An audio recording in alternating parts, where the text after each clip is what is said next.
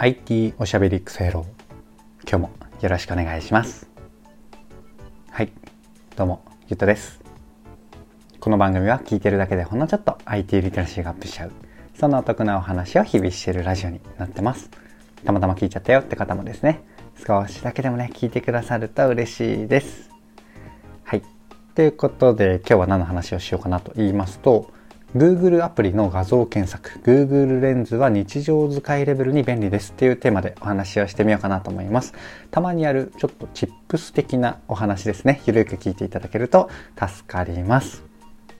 はい。ということで早速本題に入っていきましょう。まずですねこの Google レンズご存知ですかね。僕意外とちょっと最近までそんなに意識して使ってなかったった機能なんですよね。いつからあったかちょっと分かりかねるんですけれども、まあ普通にね、これタイトルに入れてますけどね、日常的に使うぐらいこう、まあいい感じだなって改めて思ったんですが、意外とね、僕の周りも含めて、うん、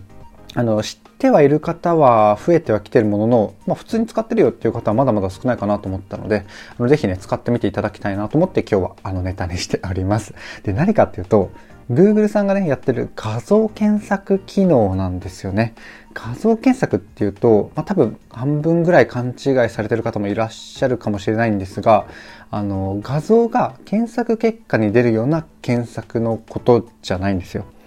うん、そうなんですよ。じゃあ何かっていうと、あの、検索窓にキーワードを入れるじゃないですか。で、検索するじゃないですか。あそこをあのテキスト入力じゃなくて、画像、まあ、写真とかでいけるっていうお話なんですよね。どうですかね？ご存知でした？か使ったことはありましたか？かくいうね、僕も実は、ま知ってはいたものの、そんなにね、日常使いというか、まあ、積極的に使おうとしたことが今までなかったんですよね。ただ、まあ、最近、まあ、繰り返しになるんですけど、使ってみたらね、やっぱこれいいっすね。まあ、使う頻度はテキスト入力の原作に比べて画像の方が中心になるとかそういう世界観はないんですけど、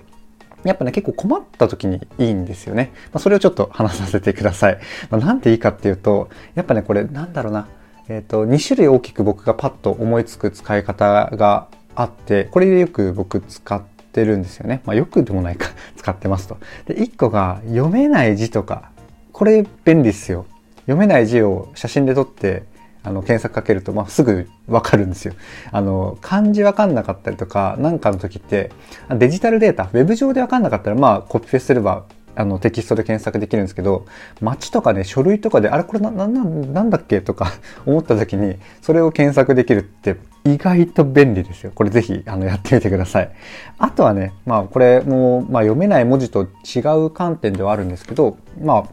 あの、画像ですね。画像ですねって言うとあれか、そのままか。写真で、例えば、なんだろうな、このラーメンうまかったこの写真、このラーメン屋どこだっけかとか、そういう時に、あの、マジで驚異的な役立ち方します。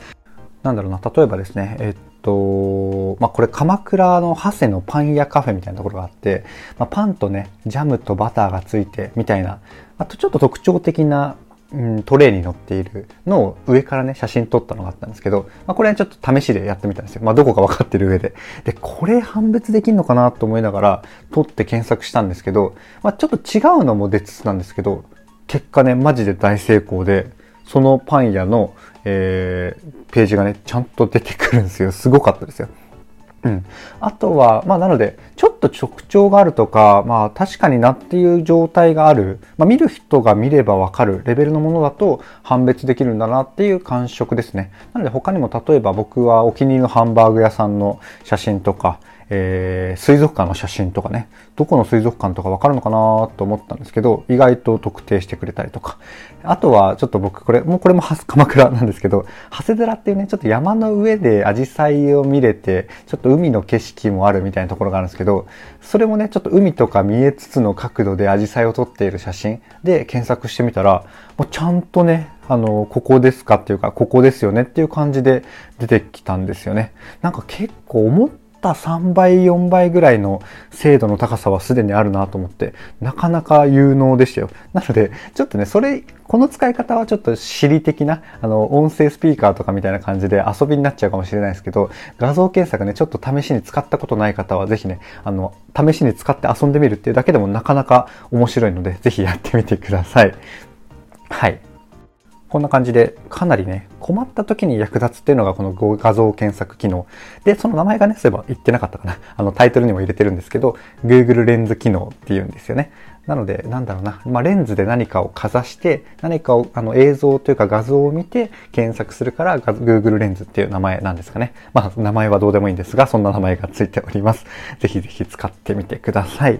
でね、興味持った方、使おうかなと思ったかと思うんですけど、僕まだ説明してないんですよ。これ何が、何で使えるかっていうと、まあ、パソコン版だと Google Chrome で、えっと、ちょっとわかりにくいんですけど、使えるようになってます。なので、ちょっとググればいけます。で、もう一個わかりやすいのが Google アプリですね。Google アプリっていうのとか、まあ、Google Chrome アプリとか、いくつか Google さんで出しちゃってて紛らわしいんですけど、あの、Google Chrome アプリより Google アプリであると、まあ、わかりやすいです。これ iOS、あの iPhone 系でも、Android でもあるんですけど、Google アプリっていうのがあって、そこだとね、あの画像ボタンが検索するとこにポンとあるので、すぐ、あの、ググらなくても使うことができるので、ぜひそちらからね、Google アプリダウンロードして使ってみてください。はい。そんなところで今日話したいことは大体話せてきたんですけれども、そうですね。まあ、なんと言っても、検索の進化最近というかもう近年えげつないですね。検索のあのテキスト検索の精度とかその曖昧な検索キーワードでももうめちゃめちゃ的確な検索結果が出てくるよとか、すごいですよね。まあそれに加えてこんな感じでね、画像で検索してきますよとか、まあもうちょっと言ったら、まあ、うん、使いどころなければないですけど、まあ多分別にその検索に入れるものってもう何でもよくって、音声でもきっと良くなってくるし、良くなってくるとすでにあるか。でもそれは音声認識か。まあでも同じような話か。音声データから検索するとか、まあ動画からね、検索するとか、まあこんな感じで画像、写真とかで検索するとかね、まあこう何をこう検索のエンジンに飲ませるか食べさせるかっていうのは、なんかいろんなパターンが出てくるんだろうなと思いつつ、思いつつというか思うのに加えてその精度もねどんどんえげつなく進化していて、まあ、個人的には面白いなと思ってるところですがいかがでしたでしょうか？ちょっとでもねあの検索っていうもう日常的にねなんとなく使ってるけどなんかちょっと感謝の気持ちが芽生えたりとかなんかすごいなってちょっと尊敬みたいな気持ちがね芽生えた方がいらっしゃれば個人的にはめちゃめちゃ嬉しいです。はい。というところで、今回の話は以上なんですが、いかがでしたでしょうか？こんな感じでね、僕の配信では Web とかアプリとか、テクノロジー的なテーマを題材にしつつですね、どちらかというとセットでお話しする僕の感想だったりとか、周辺の知識だったりとか、そこから考えたね、妄想の話、そちらがメインの番組となっております。なのでですね、今回の話で言うと割と番外編というか、ほんとただただ Google アプリ、意外と Google アプリの画像検索、Google レンズ意外といけるぜよっていう、あの、ちょっとした回なので、もうちょっと他の回ではね、僕の考察だったりとか、まあまとめてね、周辺の知識というか周辺の技術をご紹介したりとか、うん、なんか、こう、まあ、音でなんとなく聞くからこその付随的な情報だったりとか、あの考えるきっかけみたいなのを提供してますので、是非ね、他の回も今日のいいなと思ったら、是非聞いてみてください。あとはですね、フォローとかコメントやレターいただけると嬉しいです。あとは説明欄の方にあのまとめ聞きのプレイリストのご紹介とか、えっと、僕とね、1時間ぐらい話してくれる人いませんか？って募集入れてるので、説明欄をね、ちょっと見ていただけると嬉しいです。っていうところで、今回も配信最後まで聞いていただいて、本当にありがとうございます。めちゃめちゃ聞いてくださる方が増えて、なんかちょっと調べてみると、Spotify さんで聞いてくれてる方がほとんど僕の配信いなかったんですけど、ほぼね、Apple Podcast だったんですよ。